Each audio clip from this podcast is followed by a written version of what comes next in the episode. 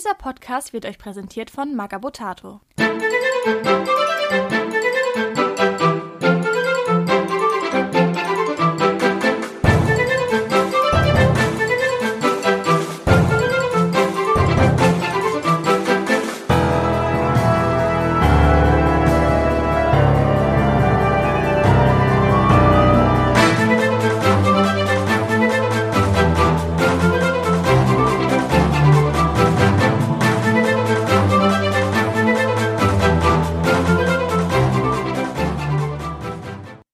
Herzlich willkommen zu Radio Longfall, diesmal mit der Flaschenpost für den Monat Juli. Bei subtropischen Temperaturen, wie so Piraten gewohnt sind, schwitzen wir uns hier gerade einen Ast ab. Und da habe ich mal eingeladen den Thomas. Hallo. Clemens kann heute nicht dabei sein. Kommen wir gleich dazu, warum? Der arme Mann. Ja, wir haben effektiv vier Neuheiten, aber zwei brauchen wir euch eigentlich nichts erzählen, weil das kennt ihr schon. Das wäre zum einen, aus dem letzten Monat haben wir euch ja erklärt schon Assopressa. Der wird diesen Monat auf jeden Fall kommen. Und aus dem Mai-Podcast, das was wir im April live aufgenommen haben, gibt es das Stadthaus. Und das ist auch der Grund, warum der Clemens leider heute nicht bei uns sein darf. Der muss das Ding nämlich bemalen bei den Temperaturen, damit es rechtzeitig rauskommen kann. Deswegen müssen wir alle ein bisschen Mitleid mit ihm haben, weil bei der Temperatur zum Malen ist nicht so schön. Wir können das Stadthaus ganz kurz anreisen, oder? Weil du hast, du kennst es ja nur so halber, oder beziehungsweise Ähm, hast deine Meinung noch nicht zugeäußert, ne?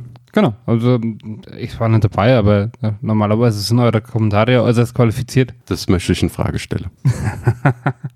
Ich finde es ziemlich groß. Ja, es ist effektiv von der Fläche her das Stadthaus Ja, aus dem Januar und eine Cabana. okay, Also dieser Anbau hat eine Größe von der Cabana und das andere ist praktisch ein Stadthaus. gut. Ich habe jetzt schon mehrere von den Häusern gebaut. Ich finde so ein großes Haus relativ gut. Es, man sollte es nicht in die Mitte vom Spielfeld stellen, weil es dann äh, sehr den Spielfluss stört. Ja, ich würde es praktisch auf der Mittellinie, aber nicht zentral wahrscheinlich stellen. Also ein bisschen Richtung Rand dann. Genau. Und so rein vom Design her, ich vermisse ein paar Geländer. Ich weiß aber jetzt nicht, ob das nur an den Fotos liegt. Nee, das liegt an den Fotos, da sind einige Geländer dabei. Das, Ah, das, okay. Weil das, was wir hier haben, ist praktisch der Prototyp, die Bilder vom Prototyp, bevor sie fertig waren. Das sind aber, Clemens hat mir vorhin die Bilder geschickt, sechs, sieben Geländer dabei. Okay. die du dann wieder wie bei dem anderen Stadthaus beliebig hin und her stecken kannst. Dann kannst du von dem normalen Stadthaus zum Beispiel die Treppe dorthin stellen, wenn du die aneinander baust. Ist, das Haus ist so der Übergang zwischen Cabana und Stadthaus. Das heißt, du könntest auf einer Seite praktisch die, das bestehende Stadthaus anbauen und auf der anderen Seite praktisch an den Neben, an das Nebengebäude praktisch das, die Cabana. Da ist so ein langer Okay. Bielfluss oder Häuserwand. Okay, das wäre dann, also innerhalb der Häuser wird bestimmt interessant zu spielen. Wer, wer sich früher an Counter-Strike erinnert, wenn er dann durch irgendein Haus muss, das war immer nochmal ein bisschen nervenaufreibender. Ich hätte mir irgendwie noch einen zweiten Aufgang gewünscht, außer diese Treppe, rein vom Spielfluss her. Optisch ist das mit einer Treppe wunderschön. Ja gut, du kannst innen rein, ne? Du kannst innen rein und musst dann die Treppe hoch. die Leiter hoch und oben. Es sind praktisch in der Cabana, in diesem, also Cabana-Anbau nenne ich es jetzt mal, sind praktisch äh, auch Tortüren, dass du oben und unten raus kannst auf Höhe des Stadthauses. Ich weiß nicht, ob man das auf den Bilder so gut sieht. Na, Auf den Bildern sehe ich jetzt äh, Zugänge auf drei Seiten. Und auf der einen Seite ist oben noch ein Zugang, ja. Ja, unten ist auch noch eine. U- Unten sind auf drei Seiten Zugänge. Also unten ist praktisch von der Cabana kannst du rüber ins Stadthaus gehen, über ein, eine Tür. Okay. Ich weiß nicht, ob man das auf den Bilder so gut Nee, sieht. nee, gut, das, das sieht man ja. Das ist der eine Seite, die ich gemeint habe. Ah, okay. Ist mit Abstand das größte Haus bis jetzt. Müsste größer als der schwarze Schwan fast sein sogar, von der Grundfläche her. Ja, wenn ich mir da vorstelle, da oben steht irgendein Akkebuse hinter so einem Fenster, wird, wird dann wieder eklig. Ja gut, aber der muss halt auch, wenn du es nicht in die Aufstellungszone stellst, halt auch erstmal dorthin laufen. Ne? Ja. Und wenn, wenn du das Haus auf der Mittellinie praktisch stellst, dezentral, dann muss er erstmal hinlaufen, muss hochklettern, äh, hochlaufen. Das heißt, er ist mal mindestens zwei, drei Runden beschäftigt. Das wäre nach zwei, drei Runden, wo er schießen könnte. Mhm. Dann ist er zwar da oben und kann dann die restliche Zeit schießen, dafür hat er die, Reste, den, die andere Zeit sein Potenzial verschwendet. Also von daher ist es nicht ganz so wild. Okay, aber grundsätzlich passt in die Range, sieht gut aus. Hm, Ich würde jetzt die gleiche Qualität wie bei den anderen Gebäuden erwarten. Das ist, war, war immer hervorragend. Ja, das sind sie auch. Hm, Ich hatte ja, ich hatte den Prototyp schon in der Hand. Also Okay. ist genauso wie die anderen. Dann würde ich sagen, fangen wir mal an mit den Neuheiten, die wir noch nie besprochen haben. Das wäre zum einen das Irrlicht. Genau. Thomas, erzähl doch mal. Also, das Irrlicht ist ein Spezialist für die Schatten. Hat eine mittlere Größe, kostet 55 Dublonen, ist relativ schnell mit Bewegung 12,6, Standardangriff mit 1,2, Standardverteidigung mit 2,3, ist äußerst schwach, also selbst für Schatten schwach mit Stärke 1,3 und das rechts und links. Und auch der Widerstand ist ähm, schattenüblich mit Widerstand 1,2. Hat in Summe 5 Lebenspunkte und bringt 2 Schattenpunkte mit was relativ hoch ist, also überdurchschnittlich. Genau, meistens ist ja 1 oder Gefolge 0. Dann kommen wir mal zu den Eigenschaften, die er hat. Der hat auf seiner Nahkampfwaffe Gift und kann für eine Schattenmacht plus 1 plus 2 Stärke geben. Also seine Klauen sind es. Also als Eigenschaften hat er Ausweichen Fernkampf. Das heißt, wenn er im Fernkampf beschossen wird, kriegt er plus 1 Verteidigung. Er ist körperlos. Das heißt, er kann durch Wände einfach durchgehen. Wenn er aber in der Wand stehen bleibt, wird er zerstört. Er hat Provozieren. Das ist eine einfache Aktion, 30 cm Reichweite. Man muss das gegnerische Modell, auf das man provoziert, muss einen Moraltest machen mit minus 2. Und wenn es verpatzt, dann muss es eine einfache Bewegung auf das Modell zumachen. Man darf aber alle Eigenschaften, die den Moral boosten oder den Moral vom Anführer dafür benutzen. Dann das Schattenübliche in Rauch auflösen. Dann hat er noch Seitenhieb. Das ist eine komplexe Aktion laufen und die kann er zwischendrin unterbrechen und mit minus 1a zuschlagen und dann seine Bewegung fortsetzen. Gibt auch keinen Nachschlag für den Gegner in dem Fall. Und er hat noch, was halt der Grund ist, warum er doch mit 55 Punkten trotz den ganzen Eigenschaften relativ günstig ist, ungeschickt Stillstand. Das heißt, er muss jede Runde mindestens seine Basisbewegung sich bewegen, das heißt 6 cm. Hat er das nicht gemacht, wird er am Ende der Runde automatisch ausgeschaltet. Das heißt, ausgeschaltet, er ist komplett weg. Also es gibt auch kein Schämen dafür, weil Schämen gibt es nur bei, wenn du durch Schaden oder Kritz ausgeschaltet wirst. Und er kann für eine Schattenmacht, kann er noch agil bekommen. So, Thomas, Taktisch, was sagst du? Ist mehr ein Unterstützungscharakter? Ja, rein, würde ich sagen. Das ähm, Provozieren muss man, muss man, glaube ich, spielen können. Dann ist Provozieren relativ mächtig. Ja, man muss sich halt auch, du musst lernen, wen du dafür nehmen kannst. Ne? Am besten jemand mit einer niedrigen Moral und am besten, der keinen Standhaft hat, keinen Anführer in der Nähe. Ja, gut. Also Standard-Moralwert ist so 6 oder 7, ja? Ja, 7 bei Spezialisten, bei Gefolge 6 meistens. Oder niedriger. Genau, damit kommst du mit den minus 2 schon unter die Hälfte. Also hast du eine 50-50 Chance. Hast aber halt auch nur, das ist eine einfache Aktion, gell? Also könnte sein, dass die komplette Aktion verschwendet ist. Durch den Moralwert-Test. Also man sollte auf jeden Fall vermeiden, dass der Anführer in der Nähe ist. Dass der, der Moralwert genommen werden kann. Es ist auch ein bisschen eingeschränkt dadurch, dass sich der Charakter quasi immer auf ihn zubewegen muss. Du kannst ihn nicht mit einem Fassbefehl irgendwo hinschicken, sondern es wirklich, der läuft dann ja auf das Irrlicht zu. Ist auch im Sinn vom Irrlicht, gell? wenn man sich so mal die Mythologie hinter dem Charakter anschaut. Ja, was man auf jeden Fall sagen kann, er wird im Fernkampf relativ schwer auszuschalten sein. Du kannst agil geben, das ist ja effektiv nochmal plus ein oder plus zwei Widerstand umgerechnet. Und du kannst, er hat ausweichend Fernkampf, das heißt, er hat immer vier Verteidigung. Genau, das finde ich viel stärker. Also wenn er mal getroffen wird, macht er, glaube ich, nicht mehr viel. Fünf Lebenspunkte. Es gibt viele Waffen, wenn du nur ein bisschen schlechter ziehst, machen die fünf Schaden. Aber das große, das Gute ist das Ausweichen. Dadurch hat er äh, vier Verteidigung. Ja, wie gesagt, im Notfall, wenn er wirklich getroffen wird und du, du denkst ja, mh, hm, vielleicht doch nochmal, gerade wenn der Gegner 6-4 oder 5-3er Waffe hat, wo halt wirklich um zwei Stärke reduziert wird durch Agil, dann kann sich das durchaus lohnen. Genau, also du kannst es dann mit dem, mit dem Schattenpunkt, kannst du versuchen, ihn zu retten. Ja. Oder es zu retten. Oder hoffen, besser gesagt, dass er gerettet wird, weil du weißt es ja nicht. ansonsten sind, glaube ich, die zwei Schattenpunkte sind für, für Listen, die viele Punkte fressen, relativ interessant. Ja, auf jeden Fall. Also du hast halt ein bisschen mehr Luft, um das vom Anfang zu nutzen. Kommen wir zur Optik.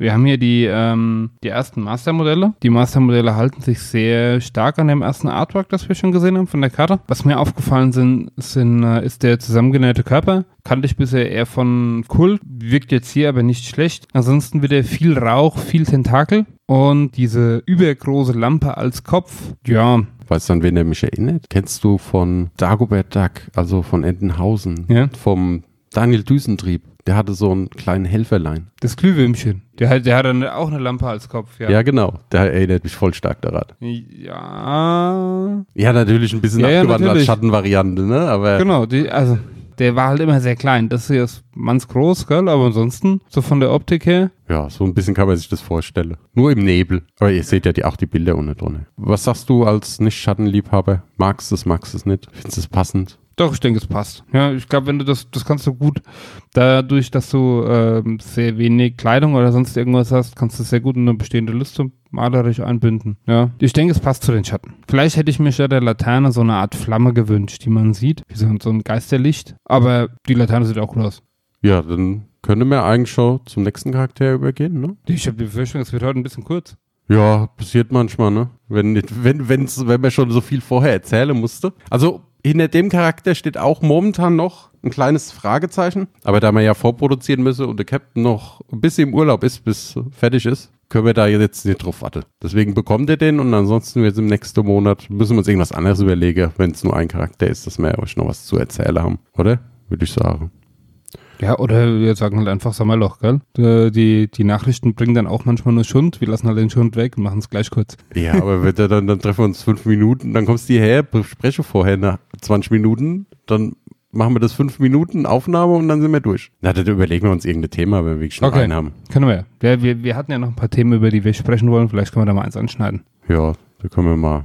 Vielleicht machen wir dann eine äh, kleine Rederunde dazu noch. Vielleicht dann nochmal wieder zu dritt. Mal schauen. Okay, ja, das ist aus Zukunft. Also wahrscheinlich kommt der Charakter auch noch. Und zwar wäre das äh, Atoyatl. Das ist die Amazone, die wir mit der Community entwickelt haben. Ist auch jetzt schon ein bisschen her. Also das ist eine, ja, optisch momentan. Also, hat 10er Bewegung, Standard Angriff, Verteidigung, hat Stärke 5, 7 und sogar, weil es eine zweihändige Waffe ist, Stärke 9, also drei Werte praktisch und Widerstand 3, 4, kommt auf 12 Leben, hat aber eine Moral von 6 nur, weil es ist ein Flusspferd. Also das Totemtier von ihr soll, es soll ein Flusspferd sein und kostet satte 85 Punkte. Kommen wir zu den Sonderregeln, die sie hat. Sie hat nur eine Nahkampfwaffe und die Flusspferd-Schädelkette. Mir dann auch am Modell. Die Kettenwaffe hat zwei Regeln und zwar den langen Arm. Den kennt ihr vielleicht schon von dem Bruderschaftsmodell. Das heißt, ihr könnt mit einer Reichweite von 3 cm zuschlagen zum Gegner, ohne selber im Nahkampf gebunden zu werden. Ist eine Kettenwaffe. Das heißt, die Kettenwaffe ignoriert Schilde und Deckung und ist zweihändig. An Sonderregeln haben wir Seefest. Das heißt, sie kann selbst nicht umgehauen werden. Sie hat die Sonderregel Waldläuferin und Wassergeboren. Das heißt, sie kann sich effektiv quasi durch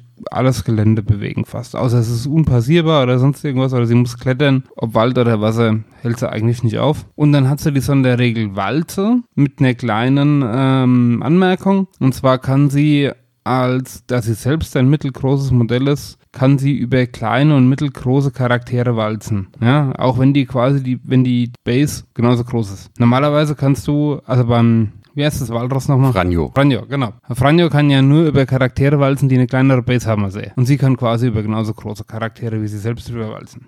Genau, was, aber was ist die Walze? Das ist eine Regel, die ist neben Buch, aber die könnt ihr kostenlos runterladen auf der Homepage. Und zwar, wenn ein Charakter in sichtbar ist und in Sicht, im Sichtbereich, kann sie eine doppelte, doppelte Bewegung machen in gerade Linie. Darf währenddessen nicht schwimmen, klettern und so weiter. Und über jedes Modell, also sie kann dann über jedes Modell einfach drüber. Und jedes Modell, das die Base zum Teil berühren würde auf dem Weg, kann sie mit einer, kann sie eine Attacke durchführen mit der Basisstärke von ihr. Das wäre bei ihr Stärke 5, was relativ hoch ist. Und mit Umhauen 4. Und das gilt übrigens auch für eigene Charaktere. Also man walzt auch seine eigenen Charaktere nieder. Kommt sie am Schluss in Base-Kontakt mit dem Modell, das greift sie dann nicht an, aber das wird dann zur Seite geschoben. Und zwar auf den kürztmöglichen Weg von ihr weg. Okay. Äh, ist es eine komplexe oder einfache Aktion? Komplexe Aktion. also komplexe Aktion bewegen mit 20 cm dann. Nee, oder? Ja, 20 genau, mit 20 Zentimeter. Das ihr Licht war nur so schnell. Genau, und alles, was auf dem Weg ist, kann sie dann halt attackieren mit Basisstärke und umhauen. Können wir gleich zum taktisch übergehen. Ist, glaube ich, super interessant gegenüber so Sachen wie Reihe und Glied. Wenn da drei Modelle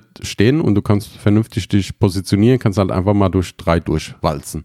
Genau. Und die haben niedrige, die haben ja nur einen Zweier Widerstand. Das heißt, du bist im Prinzip bei der Attacke bei plus drei. Da ist die Möglichkeit, Schaden zu machen, doch ganz gut. Ja, ähm, ich finde es auch ganz gut, also was wir uns ja vorher drüber schon unterhalten haben. Also die, die übliche Taktik oder äh, was man auf Turnieren manchmal sieht, dass einer mit Abwarten versucht, einen Sturmangriff auf einen wichtigen Charakter zu verhindern, indem er sich in den Weg bewegt, wird halt einfach ignoriert, gell? Du kannst dich in den Weg bewegen, dann kriegst du halt Schaden, aber danach geht's weiter. Ja, das ist halt eine dicke Frau, die walzt da drüber. Der ist es egal, ob da noch einer steht. So, ansonsten, äh, sie hat keine Fernkampfwaffe. Ja, dafür ist es relativ teuer. Aber sie hält halt auch viel aus, ne? Mit drei, vierer Widerstand ist schon ordentlich. Das, ich glaube, sowas hast du nur in der Richtung bei Leon, den Großmodellen und mhm. Cäsar. Sonst wird mir jetzt, glaube ich, auf Anhieb keiner einfallen. Leon hat sogar einen Fünfer Widerstand. Ja, der hat sogar drei, fünf. Und hat, glaube ich, auch ein Leben mehr, aber in etwa. Hm? Äh, ist auf jeden Fall äh, relativ zäh, was Widerstand und Lebenspunkte angeht. Ja, ist wahrscheinlich relativ anfällig gegen viele kleine Giftattacken weil dann einfach die Wahrscheinlichkeit höher wird, dass mal eine große Karten ins Spiel kommen, die das dann entscheiden. Das musste ich leider bei Leon lernen, ja, dass der mal gegen Blasrohre weniger aushält als gegen Musketen. Aber ansonsten. Ja, ich finde die Waffe relativ interessant bei ihr, eben durch die zwei Sonderregeln, muss man sagen. Kann man ganz gut einsetzen. Gut ist, du brauchst nie ran, kannst trotzdem Leute in Deckung attackieren, die keinen Vorteil davon haben. Ach, Schilde ist egal. Das ist auch relativ interessant. Dann kannst du die halt wirklich auf Charaktere hetzen, die relativ, die gut was aushalten. Ja. Beziehungsweise schwer zu treffen sind, sage ich jetzt mal. Wobei ich dann tatsächlich mit Kettenwaffe, wenn ich so jemanden angehe, wahrscheinlich mehr einen Sturmangriff als die Walze machen würde. Ja, ja, das ist klar. Du kannst ja mit Stärke 9, weil ich ja. keine Walze. Wenn, wenn da eine Entdeckung steht, dann mache ich den Sturmangriff. Genau, Stärke 9 mit Bonusstärke vom Sturmangriff. Kettenwaffe, die die Deckung ignoriert. Also, oder ja. besser das Schild sogar. Da ist schon, der wird sich ganz schön ärgern. Habe ich auch schon gemerkt. Also, irgendwelche Sachen bei Schildcharakteren, die das Schild wegnehmen, ist relativ unlustig. Dann halte die ruckzuck gar nicht mehr so viel aus, wie man denkt. Ja, man darf sie nicht alleine verheizen, glaube ich. Nee, also das, du, du, musst, du musst ein bisschen aufpassen. Ich glaube, bei ihr besteht die Gefahr, dass du sie alleine vorschickst und dann steht sie alleine gegen die andere, gegnerische halbe Mannschaft. Da hat sie natürlich keine Chance, gell? Nee, das hast du nie, aber grundsätzlich ist es ja, also bei Amazon würde ich eh seltensten Fall Leute Lines losschicken, sondern immer in zwei oder dreier Trupps. Dass du einen zweiten hast, der dann eingreifen kann und helfen. Okay. Also außer reine Fernkämpfer wie Kanita und so, würde ich nie Alliance losschicken. Immer jemanden mitschicken, der das mit absichert, wenn irgendwas ist. Weil das kann ja auch einfach mal blöd laufen, dass einer dich angreift, gut sieht, du schlecht siehst und dann sieht es schon relativ mau aus. Wenn du dann noch ja. einen zweiten hast, der eingreifen kann, ist es, glaube ich, eine gute Sache.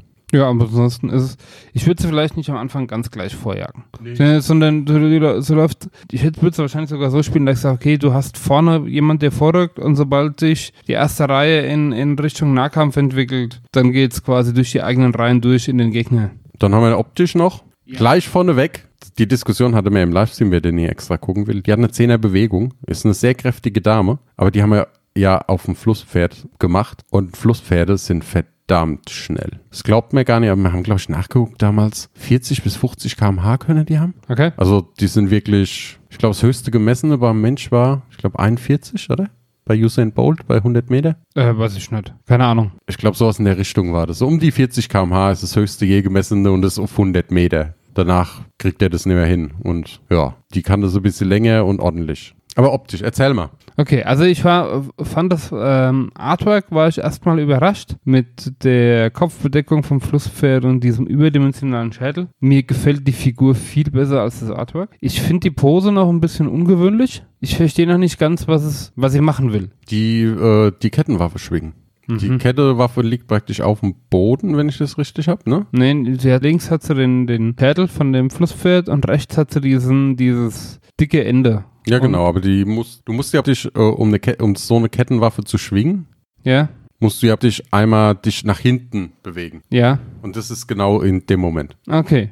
Ja, normalerweise stehe ich dann mit beiden Füßen auf dem Boden. Ja, die macht das halt im Rennen. Das soll ja die Walze mit interpretieren. Also so habe ich es verstanden. Weiß man natürlich nie, ob der Captain das so gemeint hat. Das weiß man nie. Die rennt halt vor und dann fängt sie an, nach hinten und das Ding zu schwingen. Okay. Also ich finde, sie sieht aus, als würde sie gerade getroffen werden von einer Muskete. Ja, gefällt mir als imperiale Armada-Spieler natürlich gut, aber sie, für mich sieht sie aus, als würde sie gerade nach hinten umkippen. Ja, aber ich glaube, das ist nicht der Sinn und Zweck von der Figur, dass man die gerade, wie sie am Sterben, äh, am Nein, Sterben tun wir ja nicht, aber, aber am Aus, dass sie kurz vorm Ausschalten ist, dass sie sich da so bewegt. Aber es könnte tatsächlich sein, dass sie quasi gerade rennt. Weil dann schwingst du die Arme ja auch so. Hast einen Arm unten, einen Arm oben. Kö könnte sein. Ich wüsste nicht, warum sie dann nach oben guckt, aber. Vielleicht kommt gerade eine Bombe geflogen. Ja, okay. Weiß ich nicht. Also, von der Kopfbedeckung sieht man jetzt auf den Bildern, die wir haben, relativ wenig. Man sieht quasi nur die Kopfbedeckung von unten. Der Schädel ist nicht so überdimensional wie auf dem Artwork ist. Das gefällt mir gut. Und man erkennt ihn auch als Schädel. Sieht mehr aus wie ein Schädel von einem Wildschwein als von einem Flusspferd, denke ich bin ehrlich, ich habe noch nie einen Wild, ich habe noch nie einen Flusspferdschädel gesehen. Ja, gut, ich habe jetzt ja auch nur Wildschweinschädel gesehen. Ja. Und das erinnert mir daran. Aber das könnte eigentlich hinkommen. Die haben auch relativ große Haue. Es ist aber auch schon lang her. Also der Wildschweinschädel, den ich gesehen habe, da haben wir, haben meine Eltern haben das Haus, in dem ich aufgewachsen bin, das Grundstück damals gekauft und das hat einem ehemaligen Jäger gehört. Ja, aber, wenn du, aber es ist ja viel zu groß für einen Wildschweinkopf. Nein, überhaupt nicht. Natürlich. Also, wenn du das jetzt mal guckst, das ist ja fast beinlang. Das ist, äh, ich hätte jetzt gesagt Oberschenkel lang, aber so, so ein Wildschweinkopf ist echt lang. Ja, ja, ein Wildschwein, die können schon, so, so eine Sau oder so, eine, so ein Eber können ganz schöne. Aber ich glaube, das sieht, glaube ich, jetzt nur von dem Winkel so aus. Ich glaube, das Ding ist um einiges größer, als es da ist. Aber ansonsten, ja, ich freue mich schon auf die ersten Bilder mit Studiobemalung. Ja, ich habe ein bisschen Angst, es verdammt viel Haut und ich hasse Haut zu malen. Was ist das? Verdammt viel Haut, ja. Ja, also da habe ich immer ein bisschen Angst, weil das ist nichts, wo ich besonders gut drin bin. Ja, ich bin jetzt eh nicht der Weltbemaler, aber. Du bist besser als ich. Ich habe das letzte halbe Jahr gar nichts gemalt. Nee, das heißt nur, ich habe mehr gemalt, nicht besser.